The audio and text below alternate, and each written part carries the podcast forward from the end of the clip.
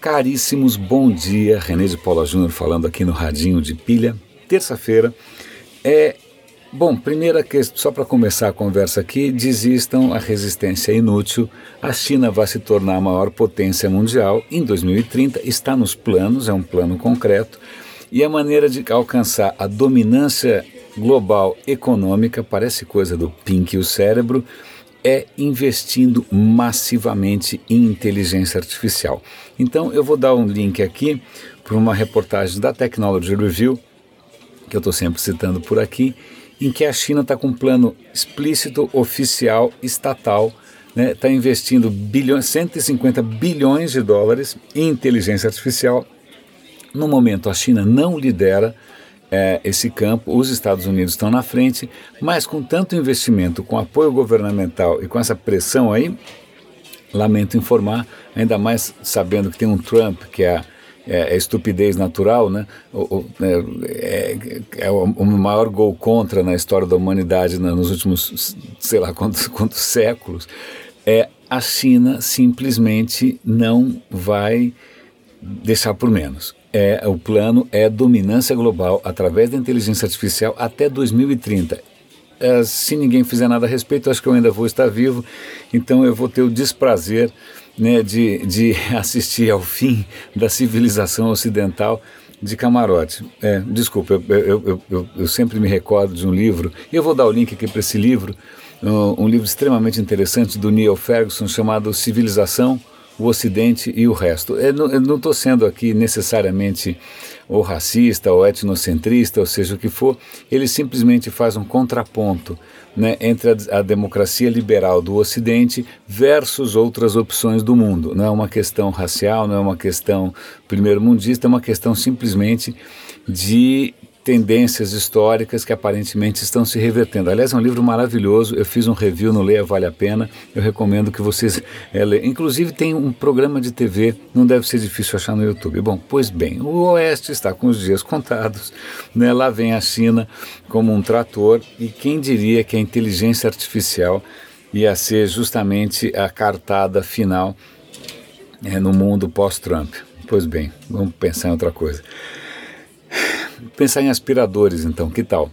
Nos Estados Unidos você pode comprar um aspirador robô chamado Rumba. É uma gracinha, parece uma. É um, é um disco, você coloca ele no chão, é, você ensina ele um pouquinho lá como é que é a sua casa tal, mas aí depois de algum tempo ele consegue mapear sozinho ele vai aspirando. Quando a bateria começa a acabar, ele volta, recarrega, e aí ele avisa quando você tem que limpar, e você deixa lá o aspirador sozinho limpando a sua casa. Bacana. Pois bem, o CEO da empresa decidiu que, puxa vida, esses aspiradores, robôs, eles estão mapeando a casa de todo mundo faz tempo. Então eu tenho mapas, né, plantas da casa das pessoas. Eu acho que eu vou vender esses dados. que tal? A internet das coisas é uma caixinha permanente de surpresas, né? Então agora o que o teu aspirador ficou coletando não era só poeira, não era só lixo, mas era simplesmente a rotina da sua casa, tal. E isso um belo dia o cara decide vender. Né? Imagina, né, daqui a pouco, quando eu sou, sei lá, eu nem, nem quero imaginar, se o seu aspirador agora virou é, um coletor de informações privadas, eu nem. De novo, eu estou sempre batendo nessa tecla aqui dos desdobramentos éticos ou da falta de ética nos desdobramentos de algumas das coisas que, que, que a gente às vezes não para para pensar com relação à internet das coisas, à inteligência artificial. Tal. Pois bem. E aí tem uma outra história que é bastante interessante e que me deixou também bastante desconcertado. Ela mistura um pouco dos dois, né? a questão artificial com a questão natural.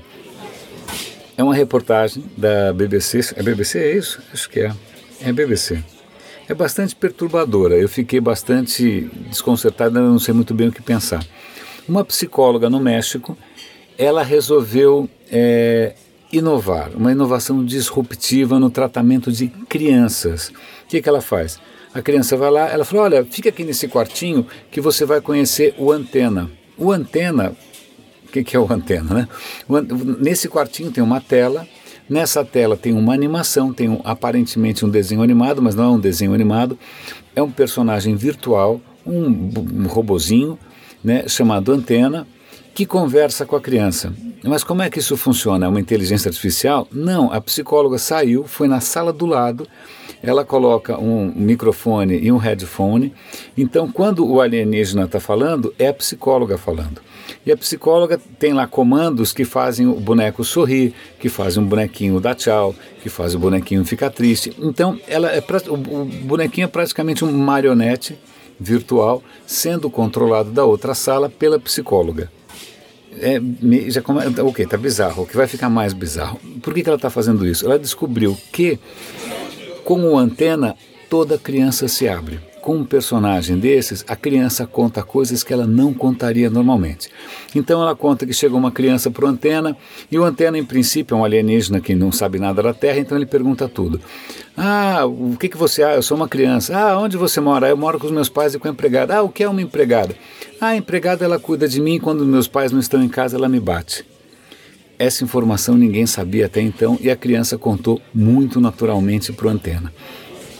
É, então tem um, um outro cenário, é, está fazendo sucesso, ela já começou a, a fazer outros bonecos, e tem um boneco que está sendo usado, por exemplo, nos tribunais.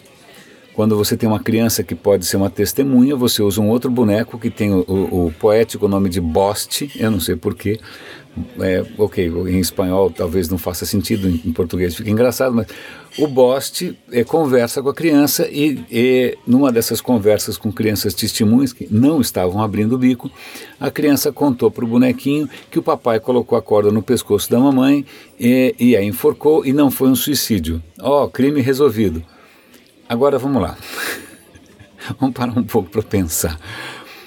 É, é, é, sendo, é, é, a gente está enganando criança, certo? É, é, é, vamos supor a criança se apega ao raio do antena. Quando ela sai de lá, cadê o antena? Tem na banca de jornal? Tem no Discovery Kids? Não, não tem. um belo dia essa criança vai crescer, vai descobrir que ela dedurou o pai, ou seja lá o que for, porque ela foi enganada por um marionete. Né? Hum, eu não sei curiosamente, né, obviamente, o, os resultados que essa psicóloga está é, defendendo, que são espetaculares, não foram é, revisados, não tem ainda especialistas se debruçando ou estudando a questão, mas está fazendo sucesso, em princípio parece que está funcionando, e como em todo caso de inteligência artificial hoje em dia, ninguém espera para ver se a inteligência é realmente tão inteligente assim, solta no mundo, né? solta no mundo e bota para rodar sem, sem pensar duas, três vezes sobre as consequências não é, imaginadas a priori. Então, eu fico particularmente de cabelo em pé com essa história do robozinho que fala com as crianças e para quem as crianças se abrem completamente. Né? Então, aí você imagina a, a, hora que alguém descobre isso, imagina quanto abuso pode acontecer online, né? o que, que um hacker não pode querer fazer, um, um pervertido, seja o que. Bom, então fica aí, você tire suas próprias conclusões. Eu já contei aqui mais ou menos o, o que eu penso a respeito. Ah, deixa eu ver, tem mais alguma coisa interessante aqui? Eu tinha reservado outro dia, mas eu acho. A gente já falou de comer bife é, diminuindo a, a, o aquecimento global, já falamos da guerra psicológica no Vietnã. Alguma questão curiosa. Ah, isso daqui é interessante. Eu acho, que, eu acho que eu não mencionei. Você já deve ter ouvido falar em dieta paleolítica, dieta disso, dieta aquilo. Pois bem, um pesquisador ele resolveu se juntar a uma das últimas tribos de caçadores-coletores do mundo, né? Caçadores-coletores, eles não plantam nada, eles colhem frutos da natureza, eles caçam animais, tá? E aí ele foi se juntar por quê? Porque ele queria entender o que que essa dieta, como essa dieta influi no seu microbioma, né? na sua flora intestinal. Que é um pesquisador bastante corajoso e despojado, porque isso implica ficar com os caras ali, né, comendo só o que eles encontram por aí, comendo carne de. Tem um, um porco espinho que eles comem, o cara come junto. Eu estaria morto enterrado, ou provavelmente em coma profundo, se eu tivesse feito isso por cinco minutos. Mas o cara é realmente aventureiro e ele se juntou essa tribo para verificar o impacto da alimentação. Os estudos ainda não são conclusivos, ele está ainda analisando né, se ele sobreviver, é claro, tal. Mas vale a pena assistir essa reportagem pelo seguinte: caçadores-coletores foram substituídos ao longo da, da história humana por agricultores, certo? E aí é engraçado você ver a opinião dos caçadores-coletores. Fala, pô, agricultor é louco, como assim eu vou ficar plant, plantar um troço e ficar meses esperando o negócio nascer? É ridículo. Eu, como caçador-coletor, eu, eu, na, na hora que eu quero comer, eu como. Na hora que eu quero caçar, eu caço. Então é curioso ver um certo choque cultural e como que é, os grupos de caçadores-coletores também se organizam de uma maneira muito equalitária. É, tudo é distribuído entre todo mundo. Né? Tudo que você colhe, nada pode ficar para você, exceto coisas que têm que ser consumidas na hora. Mas o que não for consumido na hora, você leva de volta para o seu grupo e todo mundo divide tudo. Então era uma sociedade equalitária, é, mas que foi suplantada por outros modos de produção. Então vale a pena, isso daqui é praticamente uma máquina do tempo. Para quem aí tem estômagos mais sensíveis, passe longe. Para quem tem a, a língua um pouco mais Indiana Jones, por favor, deleite-se. E eu vou dar link aqui para essa reportagem. Caríssimos, é, René de Paula Júnior falando aqui no Radinho de Pilha. Grande abraço e até amanhã.